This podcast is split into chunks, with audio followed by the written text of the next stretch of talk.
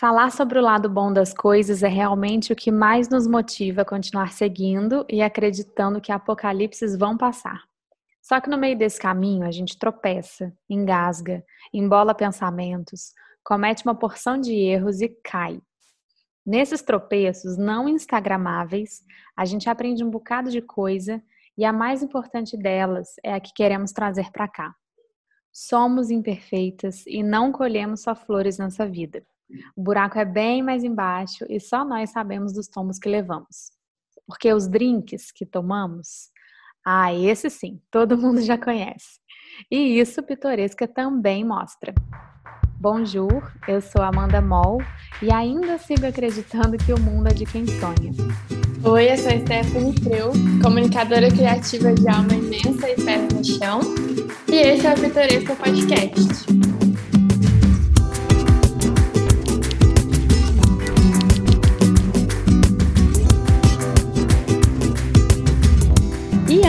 Começar esse episódio falar sobre o nosso tema. Eu quero lembrar vocês que a gente tem site no ar. E quem é nova por aqui não sabe dessa novidade que a gente inaugurou nesse ano, em jane... foi em janeiro, Tetel, em fevereiro, agora eu já fiquei perdida. Foi início de fevereiro. Ah, isso. Primeira semana. já houve a gente visitando o site pitoresca.com.br. A gente criou esse lar online para se conectar com as nossas ouvintes e com as marcas dessas ouvintes também que querem se transformar em parceiras do Pod. E aí a gente abriu formatos de parcerias comerciais bem acessíveis, né? Pensando realmente no porte dessas ouvintes, nos, nos, estilos de negócios que a gente já conhece. E a gente troca ideia pelo formulário do site por WhatsApp. Então, se você tem uma empresa que acha que pode combinar com pitoresca, ou que não sabe se vai combinar ou não, o papo é esse, a gente também troca essa ideia, e quer conversar com a gente sobre a parceria comercial, escreve pelo site, que até até chama no WhatsApp, gente, vocês vão conversar. eu chamo, quem é pitoresca já sabe, porque sou eu. Ela chama mesmo. então vem conhecer. Enfim. Sim, eu acho que é legal também para quem tá caindo de paraquedas, aqui às vezes é o primeiro episódio que tá ouvindo, tipo, para conhecer a gente, saber por que a gente criou o Pitoresca, por que, que ele existe. Lá a gente conta tudinho, assim, tem um resumo bem legal da nossa trajetória. Então, Sim, a gente merece um site, né? Eu acho que a gente tinha que ter Sim. esse lugar. Então sejam bem-vindas por lá também. Então vamos ao nosso assunto da semana, aquele assunto assim, leve, mas nem tanto, mas que a gente gosta de falar sobre, que são os nossos tombos pitorescos, né? Ah, os momentos, as nossas vivências, os tropeços, aqueles, aquelas coisinhas assim que a gente lembra, não queria ter vivido, ou às vezes nos trouxeram até aqui para viver coisas legais, que de certa forma fazem parte da nossa história, mas muitas vezes a gente esconde, né?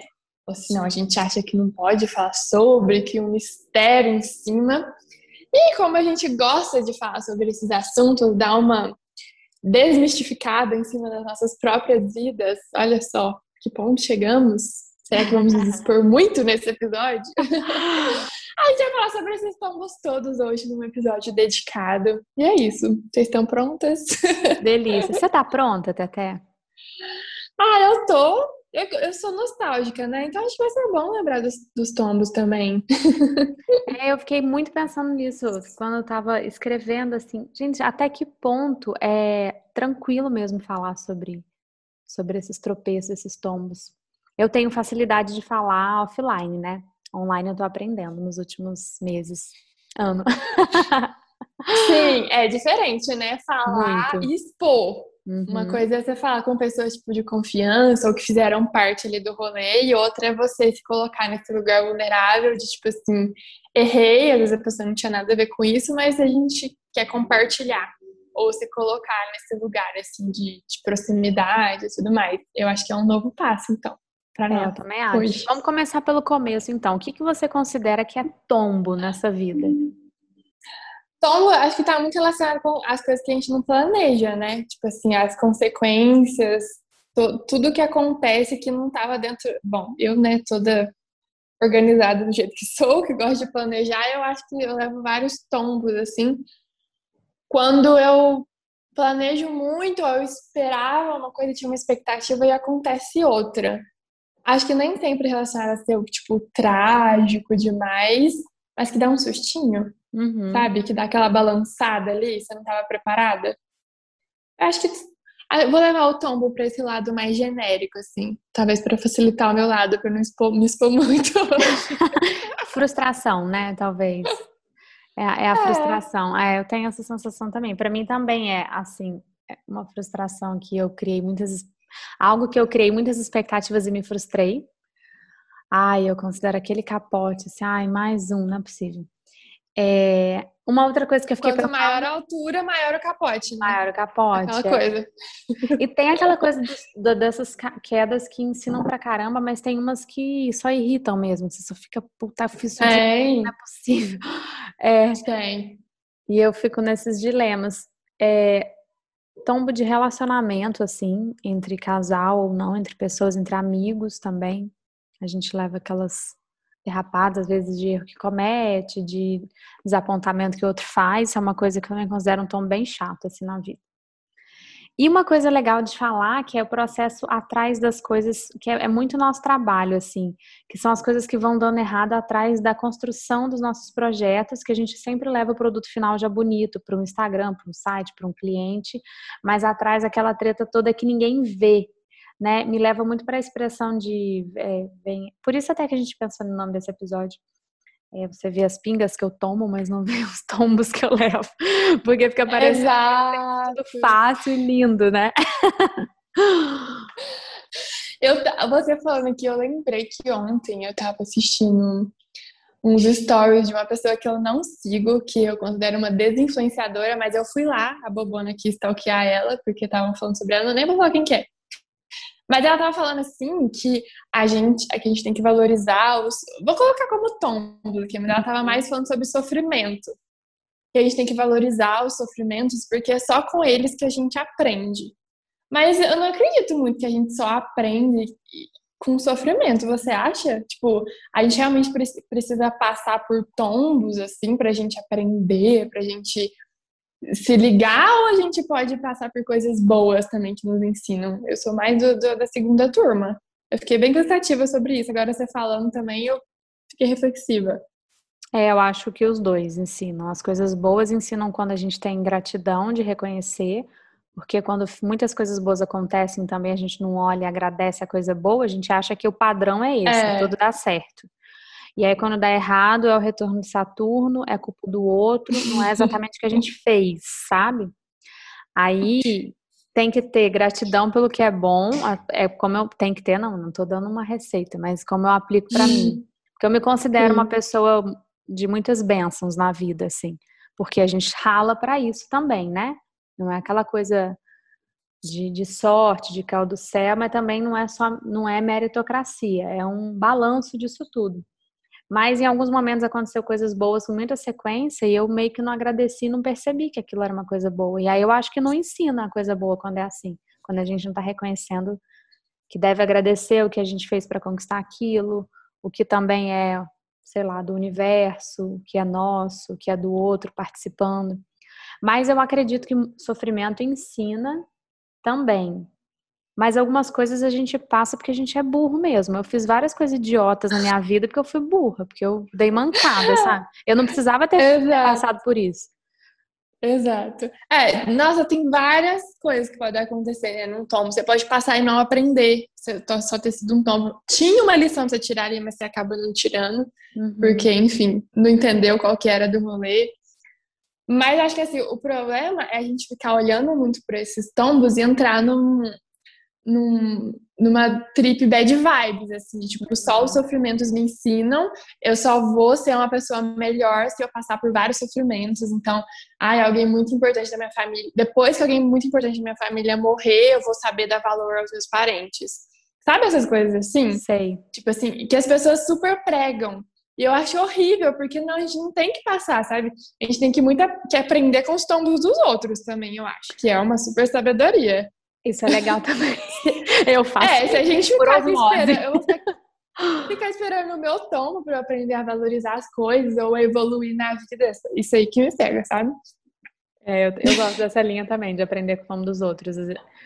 Claro que tem casos diferentes, mas tem muita coisa que dá para aprender pela experiência do outro. Dá super! Aqui, a gente vai deixar uma lista pronta para as pitorescas hoje. Aprenda com os nossos tombos. Não façam isso. Por favor, não cometa. Se a gente pudesse listar três coisas, essa pergunta é bem difícil, assim. Mas eu, eu, eu adoro essa coisa de pontuar, de fazer pequenas listinhas para não parecer Listinha. que a gente fugindo, sabe? Fugindo do tema. Daquela coisa de vamos falar então. É sobre isso que a gente quer falar? Então vamos falar. Três coisas que deram super errado na nossa vida é, que a gente considera um tombo, mas que nos marcaram, porque nos chacoalharam de alguma forma, ou para aprender, ou para mudar, ou para a gente se tocar, para olhar para aquilo. E é claro que eu, eu acho importante dizer que, mesmo que a gente esteja falando aqui, mesmo que exista um roteiro de conversa, a gente nunca vai conseguir listar as coisas mais importantes, ou na hierarquia certa, ou coisa que talvez é. a gente não queira falar mesmo. Então a gente não está aqui fazendo uma biografia das nossas vidas, a gente só quer listar três uhum. tons. Você sabe? Sim. Eu vou jogar para você a primeira. Manda a sua primeiro, vai. Cara, eu vou começar com um polêmico, porque hoje eu tô assim. Eu tô muito assim nessa, nesses últimos meses de. Ai, é isso, né? Relacionamento, assim, o primeiro grande tombo da minha vida. Primeiro grande tombo, não, tive vários antes. Mas um, um que me marcou muito profundamente foi quando eu terminei meu relacionamento perfeito, nada perfeito, porque ele era perfeito olhando de fora, né? Não existe essa perfeição no relacionamento. Para eu me reencontrar comigo mesma. Foi literalmente o meu motivo. E eu perdi a reputação do casalzão que todo mundo chipa, sabe? E eu tô falando de mim e do Thales mesmo. Choque, mundo. Eu já falei isso no episódio de namoro, mas muita, esse episódio é bem antigo, muita gente não viu e algumas pessoas, sei lá, às vezes não sabem. E foi algo muito louco que me transformou muito, porque a gente namorou muitos anos e em algum certo momento eu achei que não estava rolando mais, a gente se distanciou, se perdeu e nós nos separamos. E quando isso rolou, eu, eu tive um tombo muito grande de cair aquele aquela projeção de relacionamentos perfeitos, porque o meu parecia isso para mim mesma, era minha paixão de adolescência, a gente fazia planos, então vai ser como a Sandy e o Lucas. É, só que eu tinha essa projeção dos filmes de romance, e aí eu vou ser mãe com 25 anos, e com 30 eu já tenho três filhos, e nada a ver, isso caiu por terra para mim. Que não existe uma regra, e caiu por terra também o, a reputação que eu carregava e gostava, assim. Ah, vocês combinam tanto, vocês são tão lindos, são tão perfeitos, tarará. Até hoje a gente ouve isso, mas eu queria falar uma coisa que um casal, ele não é feito para ninguém julgar como perfeito ou não, ele é feito para as duas pessoas descobrirem sua felicidade e seus caminhos juntos. Então, às vezes, o fato de todo mundo achar que aquele casal é perfeito é mais uma cobrança para eles se manterem unidos, perdidos dentro do próprio relacionamento. Então, eu, por exemplo, não faço mais isso com ninguém desde 2015 de falar para um casal, cara, vocês combinam tanto, vocês foram feitos um para o outro, porque só os dois sabem se eles foram feitos um para o outro, ou às vezes eles nem têm essa certeza e eles estão construindo algo juntos. Então é uma coisa que foi um tombo que me chacoalhou muito e que me, me ensinou a não fazer coisas com os outros casais também, que eu não percebia que não era massa, sabe? Eu falava assim, automaticamente. Outra coisa de, ah, se fosse comigo, eu não, eu faria diferente. É outra coisa que eu não faço mais também.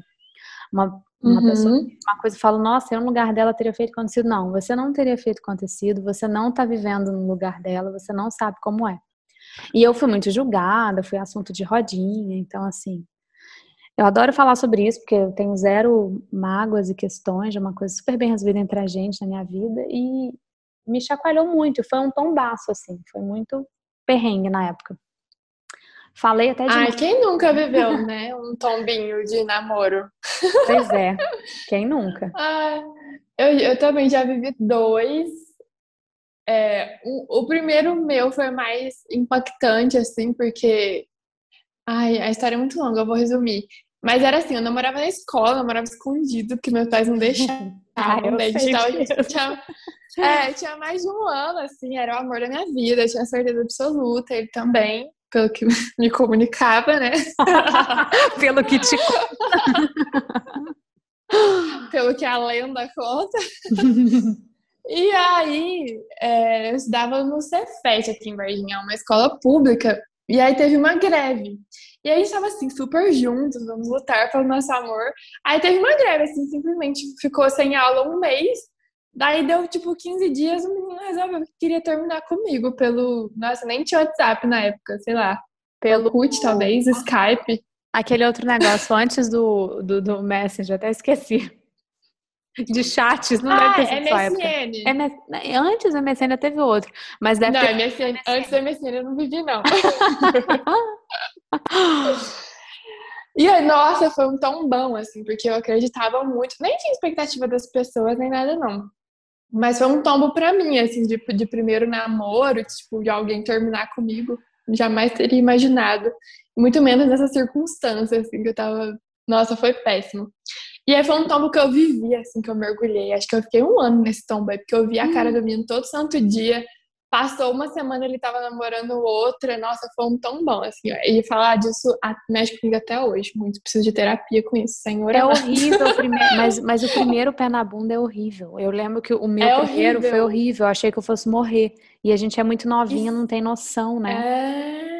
E sabe o que aconteceu? Durante muito tempo, eu falava para as pessoas. Olha só, eu falava para as pessoas assim: eu, é, ninguém nunca terminou comigo, eu sempre que terminei com os caras, porque eu apaguei essa memória da minha cabeça, de tão, de tanto que mexeu comigo, sabe? Aí, há pouco tempo atrás, assim, que eu me liguei, de tanto que eu fui alimentando, tipo assim, olha, nossa, é muito louco isso. Foi um tombo tão inesperado para mim que eu não processei que ele tinha terminado. Eu processei que aconteceu um rompimento e que a gente iria voltar em algum momento. Então certo. na minha cabeça não existia, é, não existia, tipo, terminamos. Era sempre um terminamos lá, mas vamos voltar a qualquer momento. Olha que, que loucura. Louco. É, enfim, foi um grande tombo. O segundo foi um relacionamento péssimo mesmo, que eu mesma terminei. Foi um tombo que eu escolhi passar. Acho que eu vivi mais o tombo antes de terminar do que quando eu terminei mas que foi muito importante, assim, aí, nesse caso desse tombo, realmente eu aprendi muito, porque aí foi quando eu defini, tipo assim, o que eu realmente não queria viver é, num relacionamento, e ficou ali a minha listinha de, de tudo que eu deveria privilegiar, assim, e do tombo que eu não queria passar mais. Eu acho que o meu paralelo de relacionamento também são esses, no resumo aqui. Nossa, eu acho o primeiro, primeiro término muito, muito queda alta, assim. Muito... É barra, né? É... Muito, porque a gente. É, geralmente a gente é nova, né? Exato, a gente é muito novinha e nossos pais nos amam, nossas melhores amigas nos amam, nossa família nos ama. De repente vem uma criatura aleatória e nos rejeita. e a gente fala, Exato. Que porra é essa?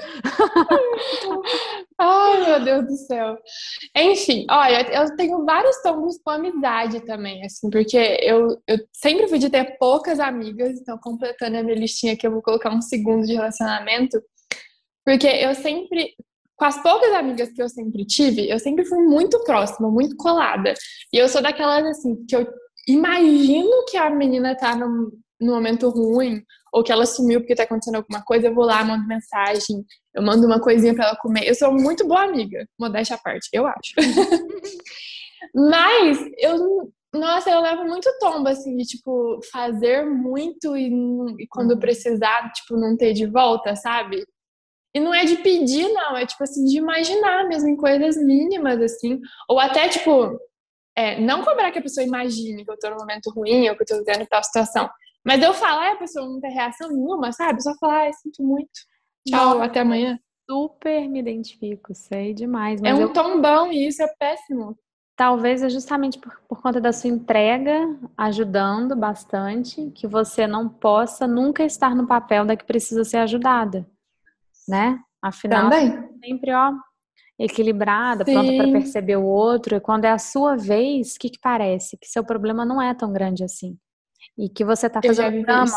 Eu vivo muito isso. Né? Exato. Uhum. Teve uma vez, duas, eu tava numa reuniãozinha com duas das minhas melhores amigas de infância, e aí elas sempre tiveram questões assim, muito mais complexas que eu, vamos colocar assim, uhum. eram muito mais expostas às questões dela, com família, tudo isso. E aí eu reencontrei elas depois de muito tempo e elas começaram a falar, tipo, já seguindo a narrativa, né? Lembra quando aconteceu aquele problema, quando a gente tinha 12 anos? Agora a gente tá nessa fase aqui. E aí eu me vi nesse lugar, tipo assim, nossa, eu não tô falando sobre o meu problema, eu só tô escutando o problema da outra, dando aqui mil conselhos, mas não tá, eu não tô encontrando espaço para falar sobre o meu.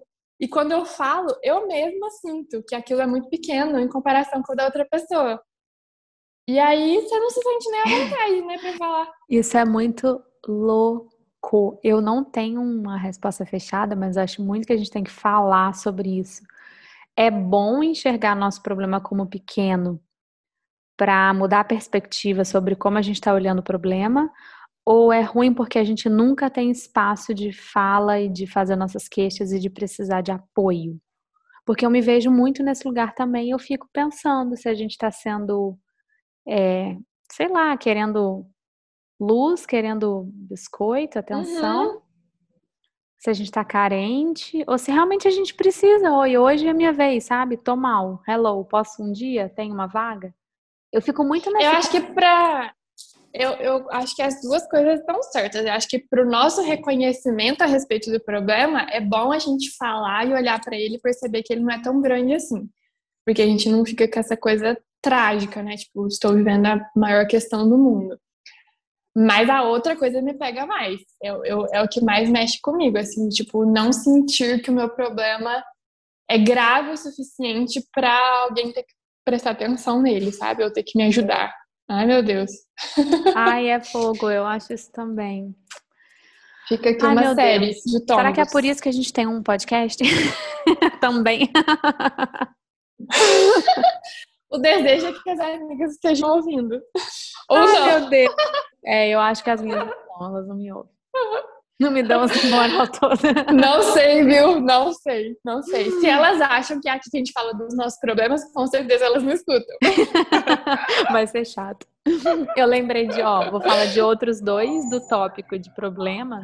Uhum. Vou falar em seguida e ver se você lembra desses outros temas também. É, um de trabalho, que foi um grande tombo para mim quando eu vivi experiência de plágio com o próprio parceiro de trabalho. Quem estava produzindo meus produtos viu ali uma, uma chance, achou interessante mesmo o tema e começou a fazer um plagiar e vender também. Isso me frustrou muito, é um dos tombos que mais me doem, porque não aconteceu só uma vez, ele se repetiu e me fez é, engrossar minha casca com meus próximos parceiros. Então, é nesse ponto que eu quero tocar. Quando a gente toma um tombo que nos frustra e a gente se, é, se endurece para o uhum, contato uhum, com as próximas mesmo, né? pessoas. Né?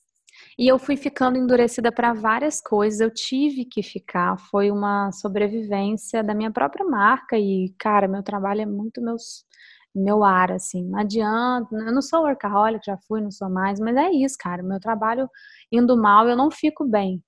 E, e eu tive que endurecer com os próximos parceiros, e às vezes o próximo que eu começo a trabalhar, uma pessoa que nunca vai nem pensar nisso, eu já tenho que dizer as coisas possíveis de acontecer, fazer ali um, um, um contratinho ético. E é muito triste, sabe? Que continua acontecendo e e eu continuo tendo que me endurecer cada vez mais. Isso é tão frustrante. Isso é um tombo que mexe comigo. No trabalho, assim, tem alguma coisa similar com você? No trabalho de tombo? Ah, eu acho que é, alguns tombos que eu mesma causei, mas que eu gosto de colocar a culpa do outro lado também. Assim, acho que é bilateral. que, é, que são é, relações de trabalho que já aconteceram que eu não consegui Olha só que, que coisa. Eu, eu sinto que com algumas pessoas eu não consegui comunicar o que de fato eu acredito no meu trabalho. Ou por abertura, ou por falta de oportunidade mesmo, ou tipo por a pessoa estar tá em outro momento da vida e não ver sentido naquilo que eu estava uhum. falando. E, eu, e, são vários tombos que eu já tomei, várias frustrações, assim, com contratos mesmo que eu tive que acabar, ou que a pessoa acabou comigo, por não ter rolado uma conexão, mas não é porque não tinha a ver, é porque a gente não conseguiu chegar num lugar de comunicar certinho o que Sim. uma esperava, o que a outra poderia fazer. E, enfim, né, esse, esses tombos de, de comunicação mesmo, assim, de, de explicar porque é muito difícil explicar o que eu faço e como eu faço, meu Deus do céu. E aí agora eu tô num momento muito olhando para esses tombos, que eu vivi um recentemente. e aí eu fico assim, nossa, mano, o que eu posso fazer para não acontecer de novo? Será que é culpa minha, né? Igual eu falei, será que é culpa minha? Será que é culpa do outro? Em que ponto será que, que, que eu deixo isso acontecer? Mas foram assim, uns três contratinhos que, eu, que acabaram por causa disso. Por, por, por, uma falta de confiança que veio por uma falha na comunicação. Que louco, porque atrás. Poderia dizer apura seu feeling.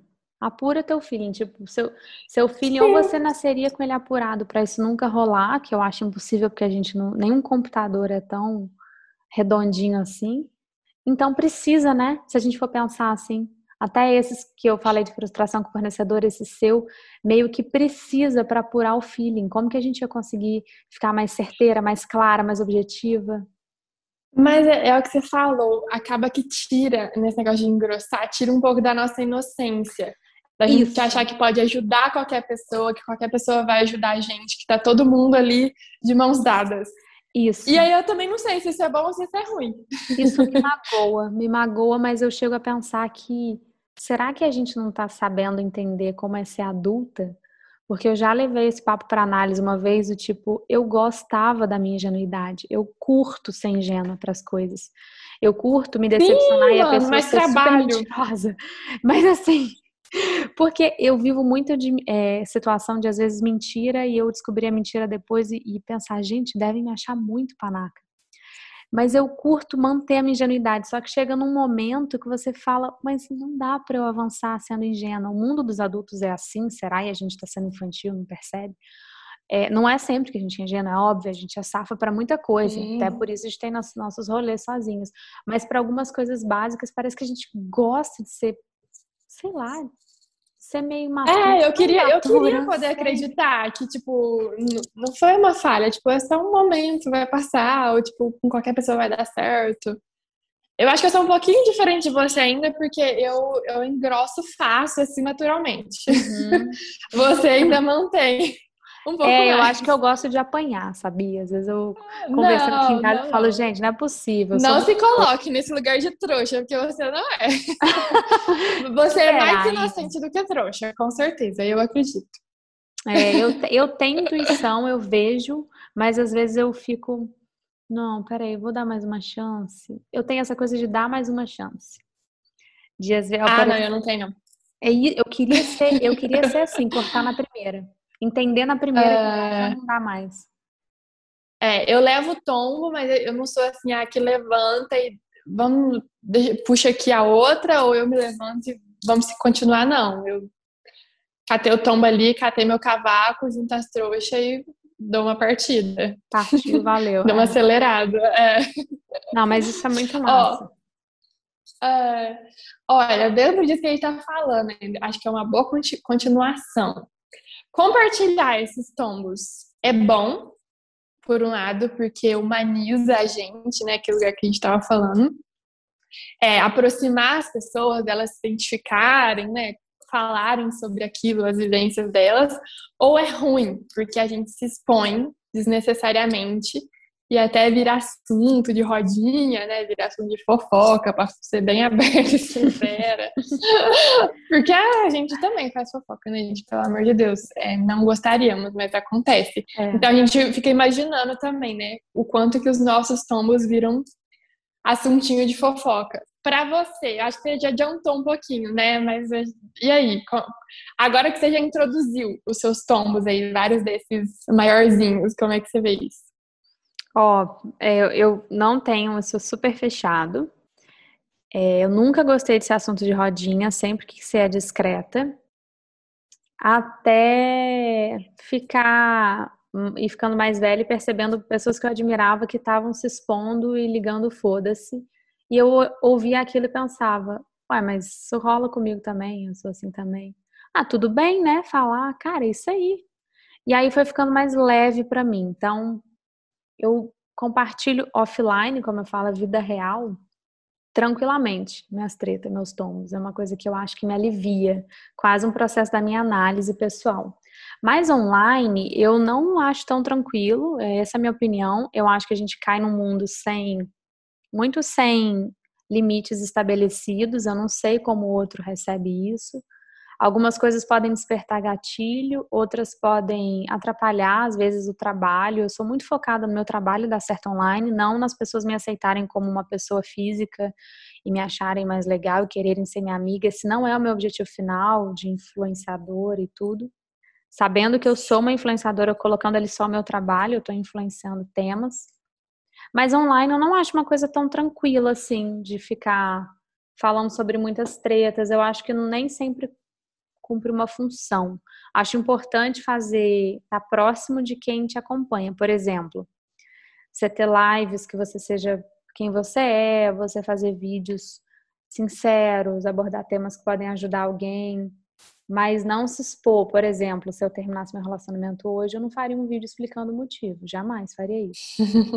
Estou só dando um exemplo, eu não, não tô querendo julgar quem faz, mas não está dentro do meu, como a pergunta é pessoal, né? A gente pode dizer isso.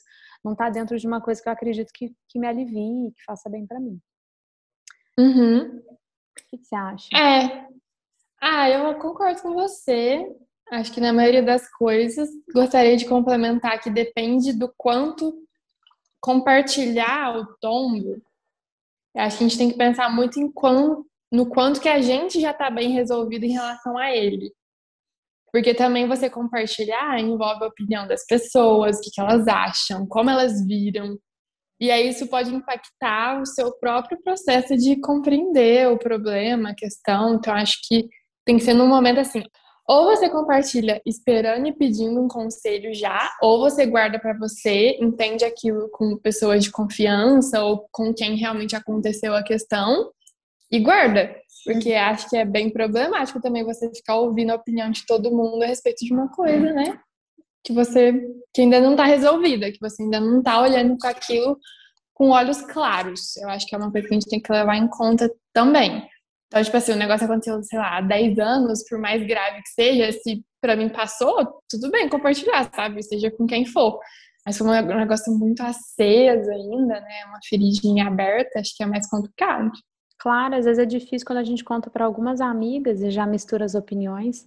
Eu lembro que eu tive muitas confusões, assim, em momentos que eu precisei de, de trocar ideia e tudo. Se eu tivesse duas, três opiniões diferentes, eu já ficava elaborando aquilo me confundia. Eu, eu vejo as pessoas que super fazem isso na internet, cara. Ou a pessoa tem a cabeça muito mais organizada que a minha, que eu não tenho, eu não tenho cabeça. É, ou depois ela se arrepende, porque eu fico pensando como que digere milhares de comentários e opiniões sobre um assunto tão forte e particular. Como, como que faz isso, assim? Eu não tenho essa engrenagem para fazer isso. É, porque ignorar não rola, né? Não, não tem como. Assim, ah, não, eu só falei aqui, desabafei e pronto, não tô nem aí, porque as pessoas vão falar. É, e no, na internet não tem como, né? Você vira assunto das, das rodinhas de fofoca, Aí ele já tem o um aviãozinho pronto para mandar para aquela pessoa. Ai, é mesmo. Que vai virar o assunto do direto. Ai, que triste. É muito triste, é mesmo. É...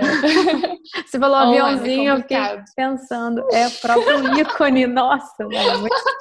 o aviãozinho é o botãozinho da fofoca. Exatamente. Não tem como. Ai, eu não sei também. Acho que eu não serviria para esse lugar, por exemplo, de influenciadora, de compartilhar tudo, de falar os BO, os problemas em tempo real, muito demais para mim.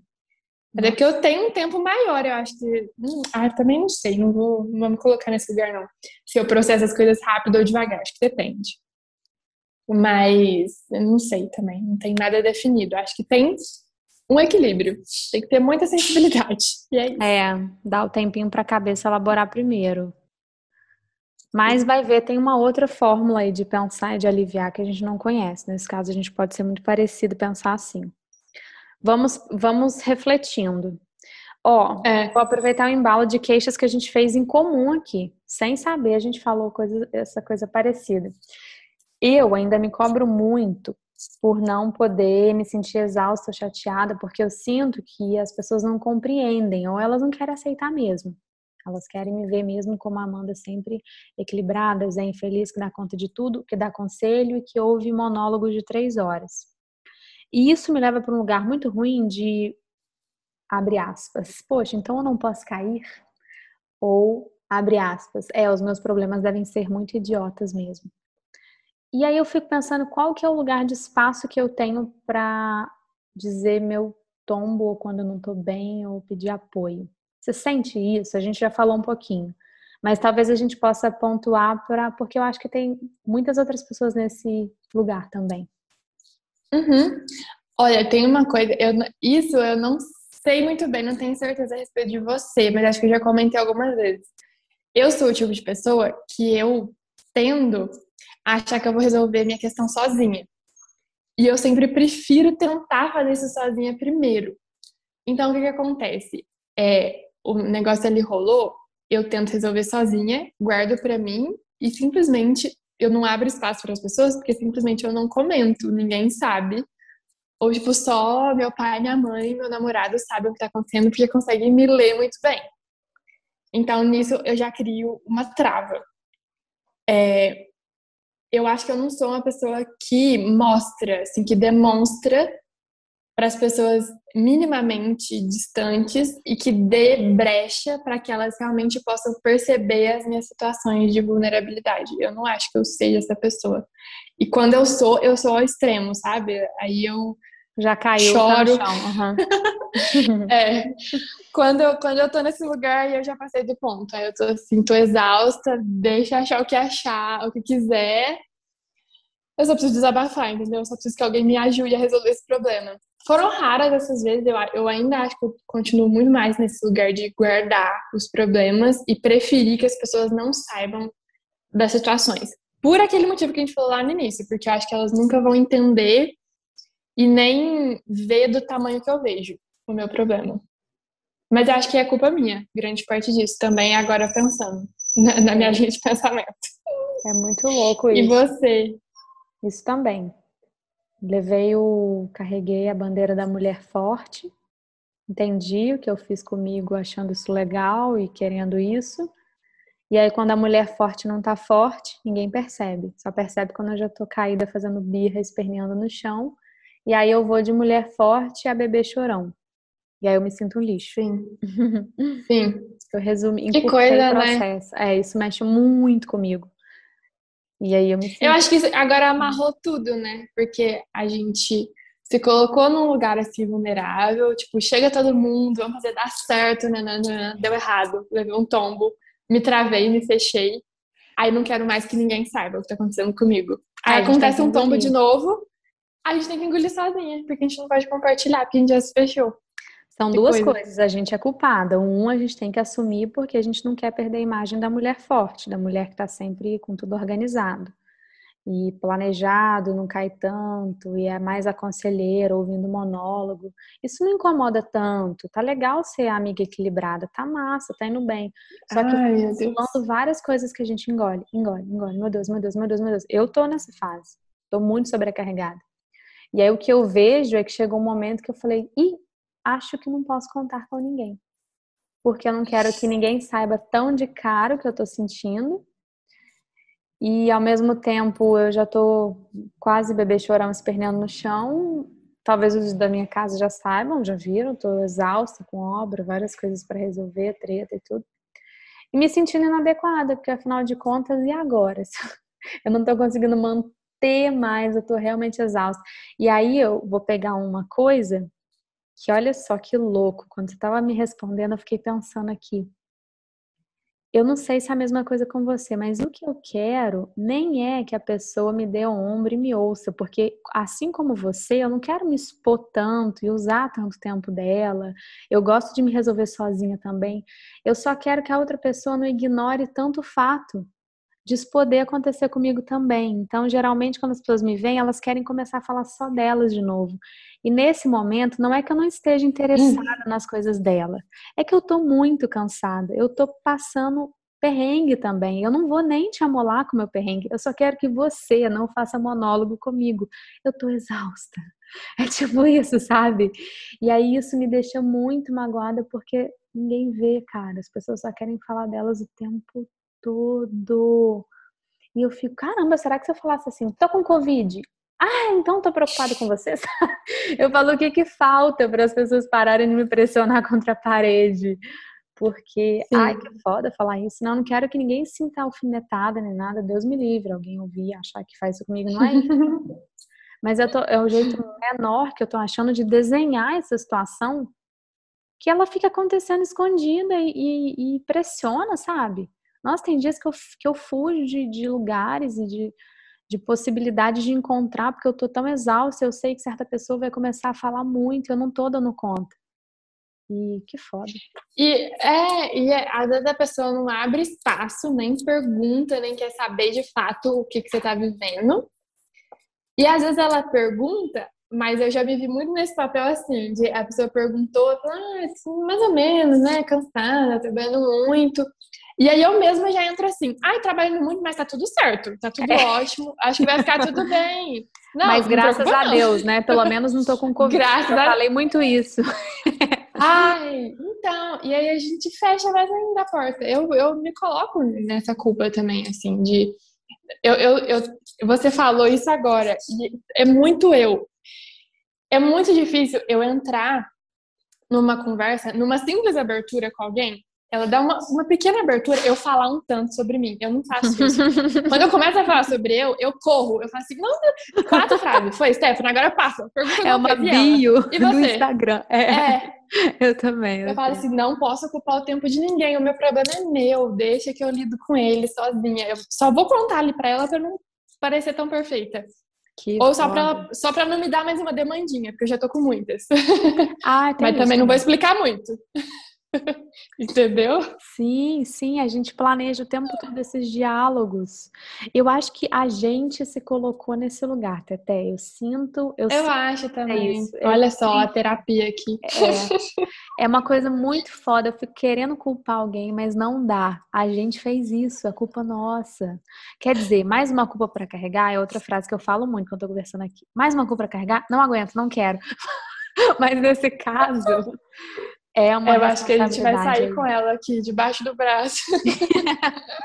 mas aqui, mas fica uma dica das pessoas perceberem mais as outras e a gente também, de ter mais essa sensibilidade, Sim. porque o mundo está precisando disso.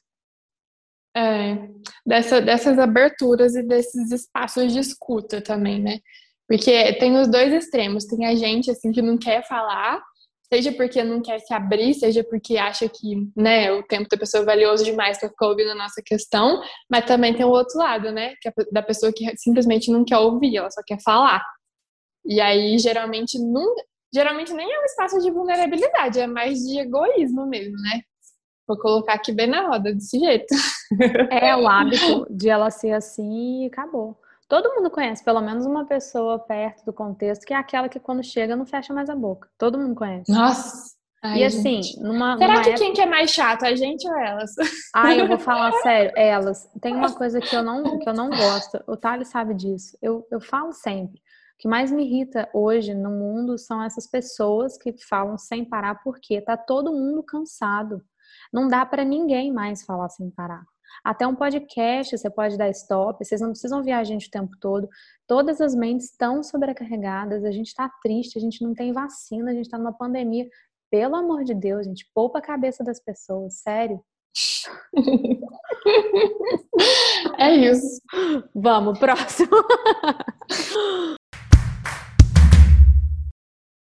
Bom, gente, a conclusão é que tem gente errada aí para todo lado, estamos aprendendo com os tombos, com as partes boas, mas eu, o que eu acho importante também é olhar para eles e conseguir identificar por que, que eles aconteceram, o que a gente pode melhorar para não acontecer de novo e, melhor ainda, mais importante, como que a gente pode lidar com os tombos, né? Para a gente não sofrer tanto, para a gente é, enfim, não mexer tanto com a vida das outras pessoas por causa do nosso tombo e lidar com ele de uma forma mais leve, que traga os aprendizados mas que não se torna um peso, né? Um fardo na nossa vida também. Exato. Quer completar com alguma coisa? Ó, toda vez que a gente pensa num tema, eu fico sempre pensando no final assim. A gente falou sobre esse tema, sobre esse título, exatamente sobre isso, e a conclusão que eu chego é que é sempre muito impossível a gente falar exatamente sobre o coração de um tema, de uma palavra, porque a vida é inteira, né? Então a gente começa a falar de, de escorregões e tomos que a gente levou e vai para outros lugares, e a gente percebe que é tudo muito interligado. Então, o que eu acho bonito de tudo é realmente entender que a perfeição é algo inexistente, que que a gente é esse ser em constante movimento, que é importante refletir, que é importante olhar para o próprio rabinho, tentar fazer diferente. E esses diálogos vão sempre envolver mudança, né? Então, caiu, aprendi, mudei. E agora? Sei lá, fui empurrada, aprendi, mudei. Agora, caí de novo, cometi o mesmo erro de novo. Meu Deus, e agora? É isso. Eu acho que a gente está aqui para essa falação que nos ajuda e espero que acenda luzinhas nas pitorescas toda quinta-feira. Sim. Olha, vamos nos nossos quadros então.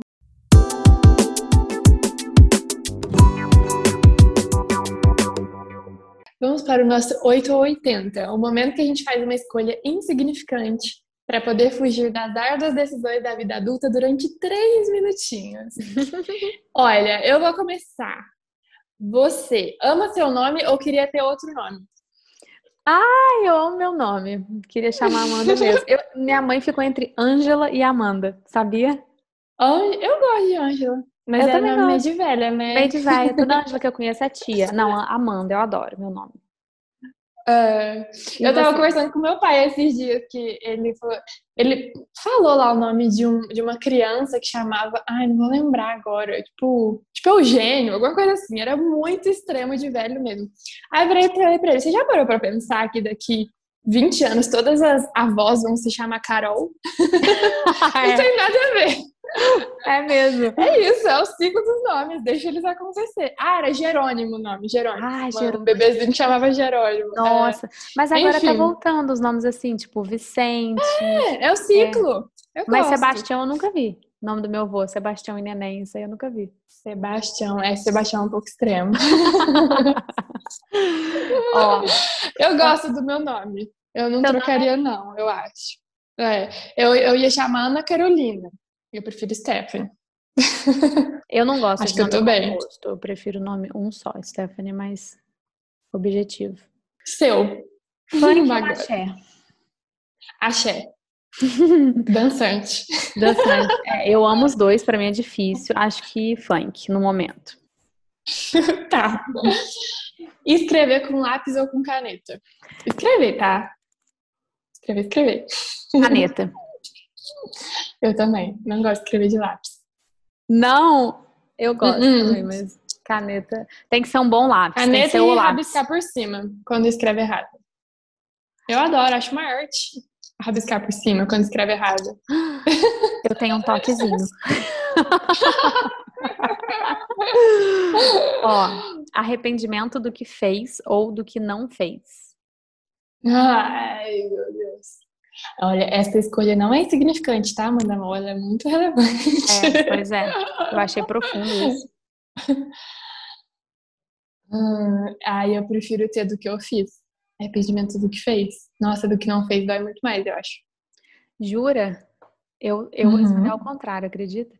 Eu prefiro arrependimento do que eu não fiz, porque eu tenho muito medo de fazer uma cagada muito grande e não lidar com, com isso, sabe? Tipo assim, fazer uma grande merda e eu não sei se sei lidar com um grande arrependimento, assim. Ah, não, mas a gente tá considerando que você já vai arrepender. Não é que talvez você não se arrependa, você não consiga lidar com isso. Sério? Como? Explica o contexto. Eu acho que eu, eu perguntei pensando outra coisa. O que, que eu prefiro? Me arrepender do que eu já fiz ou me arrepender do que eu não fiz? Nesse caso, eu prefiro tá. me arrepender você... do que eu não fiz. Eu tô pensando assim, você já vai olhar para as duas situações com olhos de superação. Ah, tá. Entendeu? Não é que você vai ficar ali refletindo, sofrendo. Eu acho, só que eu acho que é mais difícil lidar com arrependimento do que eu não fiz. Uhum. Eu acho que o processo é mais difícil, mas eu me arrependeria de qualquer forma, entendeu? Entendi. Ficou difícil. É, não, essa é complexo mas é repensar essa pergunta. Ela não foi só uma 880, a gente teria que fazer um episódio para ela. Ó, Tem mais? mais? Feijão em cima do arroz ou do lado? Do lado, em cima nunca. Eu gosto. Em cima nunca. Em cima? Em cima, já molha o arrozinho. E já mete um ovo frito em cima. Não. Eu gosto de preparar cada garfada. Eu, a cada garfada é uma mistura. Às vezes eu quero mais arroz do que feijão naquela garfada. Aí eu vou te controlar. Até nisso eu controlo. é, celular... Vamos de. Oh, ah, fala. Não, puxa, você fala um, eu falo outro. Tô empolgando. Fala um. Vamos de cores. Roxo ou amarelo?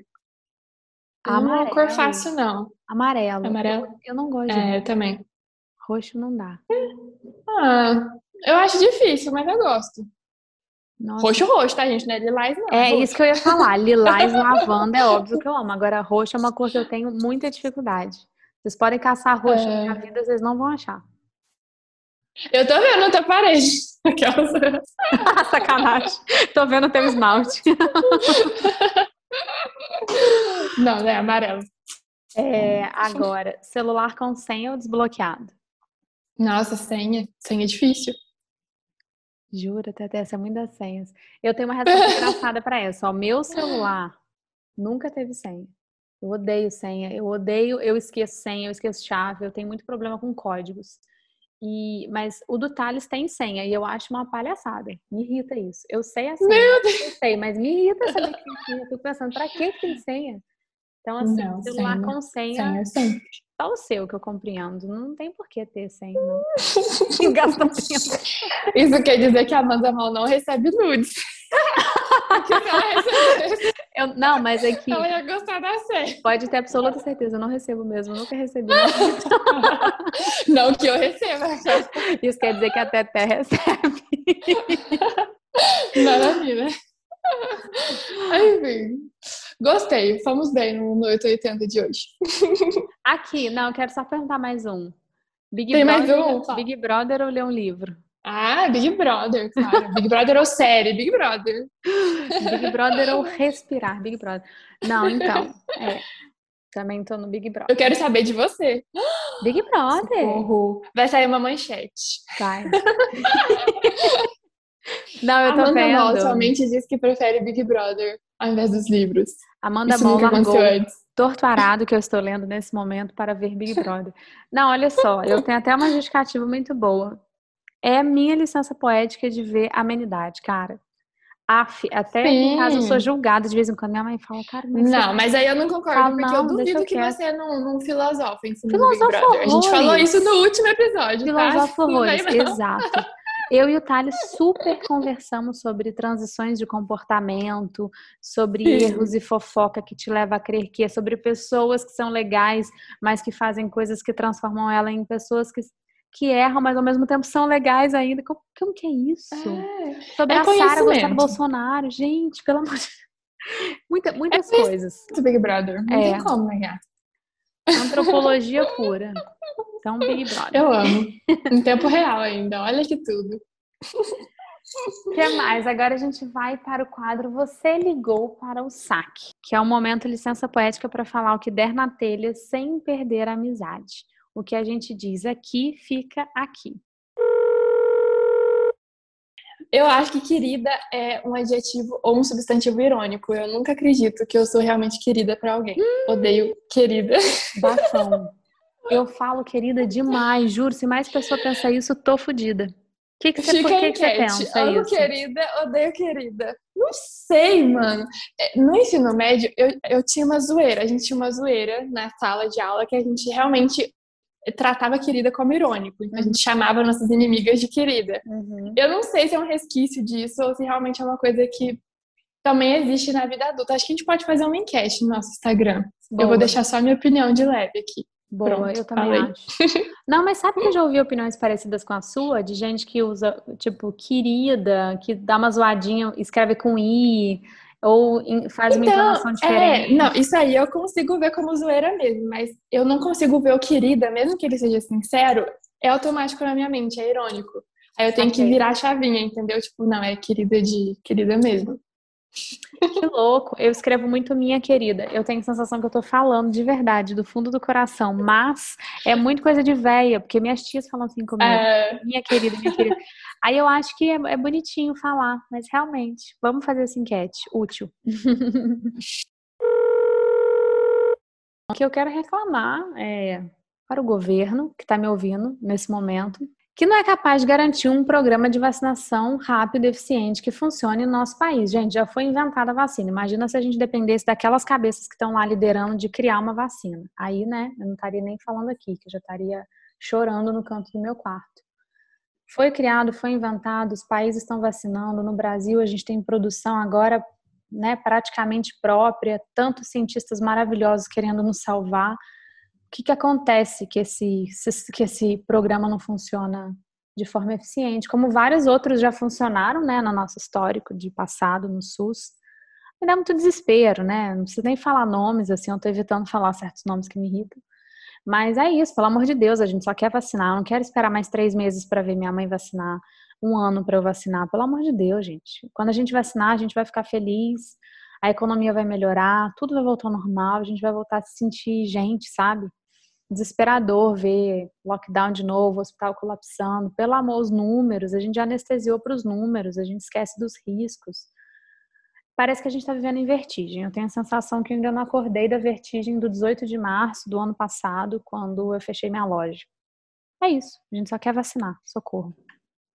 Esse saque universal em grupo entregue aí pela porta nossa querida porta-voz. Querida porta-voz. Querida porta-voz, qualquer coisa, vai lá no Instagram da Maria Flor, assiste um Flor Pistola, que todos dela falam por mim. Também é muito bom. Ela tem energia que eu não tenho.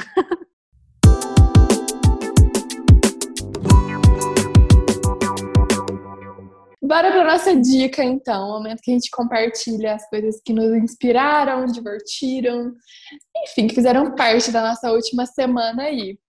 Eu vou começar falando que as minhas dicas hoje, elas são é, muito especiais, porque são duas clientes minhas que eu amo Ai, e que, eu, eu, é difícil fazer a propaganda das minhas clientes, assim, eu, eu sempre acho que eu tô sendo muito tendenciosa, mas eu vou deixar aqui as dicas dos Instagrams, que é o Instagram da Mel, que é arroba Mel by Julia Pack, que é uma marca de moda, slow fashion, muito legal, que tem autoconhecimento, é, respeito ao nosso corpo, reconexão, todas essas pautas que a gente ama, assim, estão é, lá no contexto da marca, isso eu estou fazendo a comunicação digital.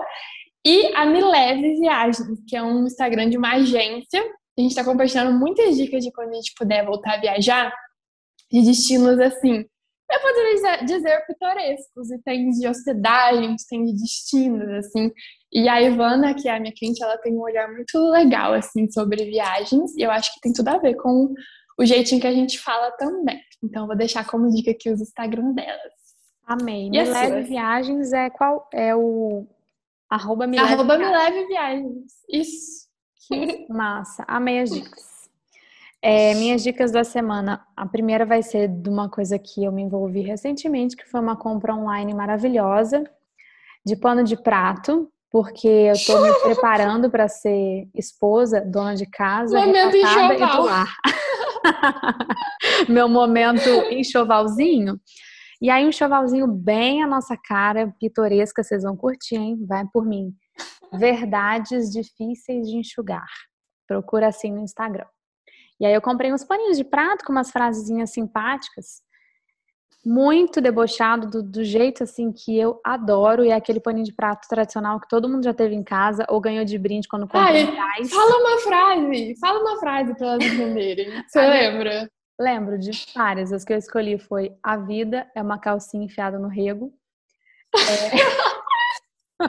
muito bom. Deus te guarde e esqueça onde. Se veio aqui para falar mal do Bolsonaro, veio para o lugar certo. Sinta-se em casa, mas lembre-se que não está. Então, é tudo com muito amor e deboche. Muito fofo. É um casal de Belo Horizonte para construir, para casar, para construir, ó. Só pensa em construir. Quer dizer, talvez eles construíram também, eu não sei. Muito legal. E custa R$ 9,90 todos. E minha outra é dica é um livro que eu acabei de comprar, eu não li, é porque eu sou fã da editora Elefante. Eu já falei deles aqui outras vezes. Só tem publicação maravilhosa. É quem publicou Calibanha a Bruxa, Silva Federici, Bell Hooks, muita coisa boa. Vocês precisam conhecer essa editora. E aí tem um que está na pré-venda que chama Nutricionismo. O autor eu não, eu não conheço, né? Vou conhecer quando eu ler, mas chama George Screenis. Eu, eu aconselho visitar o site da editora Elefante. E esse, esse livro da pré-venda está com frete grátis, 55 reais. E ele fala basicamente sobre o que aconteceu né, nos últimos anos, que a gente mudou nossa relação com a forma de alimentar e tudo ficou parecendo tão mais complexo com a chegada do nutricionismo, com as comidas sendo medidas e virando coisas que a gente tem quase que estudar, fazer 30 consultas para entender o que é bom, o que é certo de comer. Quais influências isso tem né, num sistema, no capitalismo, nas grandes empresas que estão interessadas que a gente acha isso difícil. Basicamente, comer é um ato político e simples desde os nossos ancestrais. E a gente tem vários autores se debruçando a escrever sobre isso para parece que abriu nossos olhos assim. Eu amo esse tema e eu estava adormecida para esse tema nos últimos anos, desde que eu li Michael Pollan, falei certo? Uhum. Sim. E aí é tudo, essa leitura é muito boa. E aí eu postei no meu Instagram na época desse livro e várias pessoas me falaram: Nossa, ele é maravilhoso, ele tem um outro livro também, não sei o que. Então eu vi que é um assunto que vocês curtem. Então, corre lá na editora Elefante, compra isso na pré-venda, aproveita e apoia uma editora independente, que é nosso papel também. E é isso, são minhas diquinhas. Arrasou. Gente, é isso então. Ficou aqui esse momento de desabafo, esse momento, né, todo pitoresco, assim, do jeito que a gente ama. Espero que vocês tenham gostado. Tô muito feliz que a gente não se expôs tanto. Aquela... Será? episódio, eu tô feliz que a gente não se expôs. Será? Não, sei não. Acho que vai dar aviãozinho. Não, a gente já se expôs muito, tá? Nesses, sei lá, 31 episódios aí, eu acho que a gente tem. 32 então, assim, não é só esse episódio. Se você quer ouvir todas as nossas histórias, completas. É só maratonar. Obrigada. Na verdade, compilado de tombo é só ouvir todos os episódios, que vai dar um, um diário. Tem vários. Esse aqui foi só um temático, apenas isso. E a gente segue, Pitoresca, trocando ideias sobre tudo e ouvindo o feedback de vocês que a gente ama. Obrigada por estarem aqui e até o próximo episódio. Beijos. Sigam arroba Pitoresca Podcast. Beijo.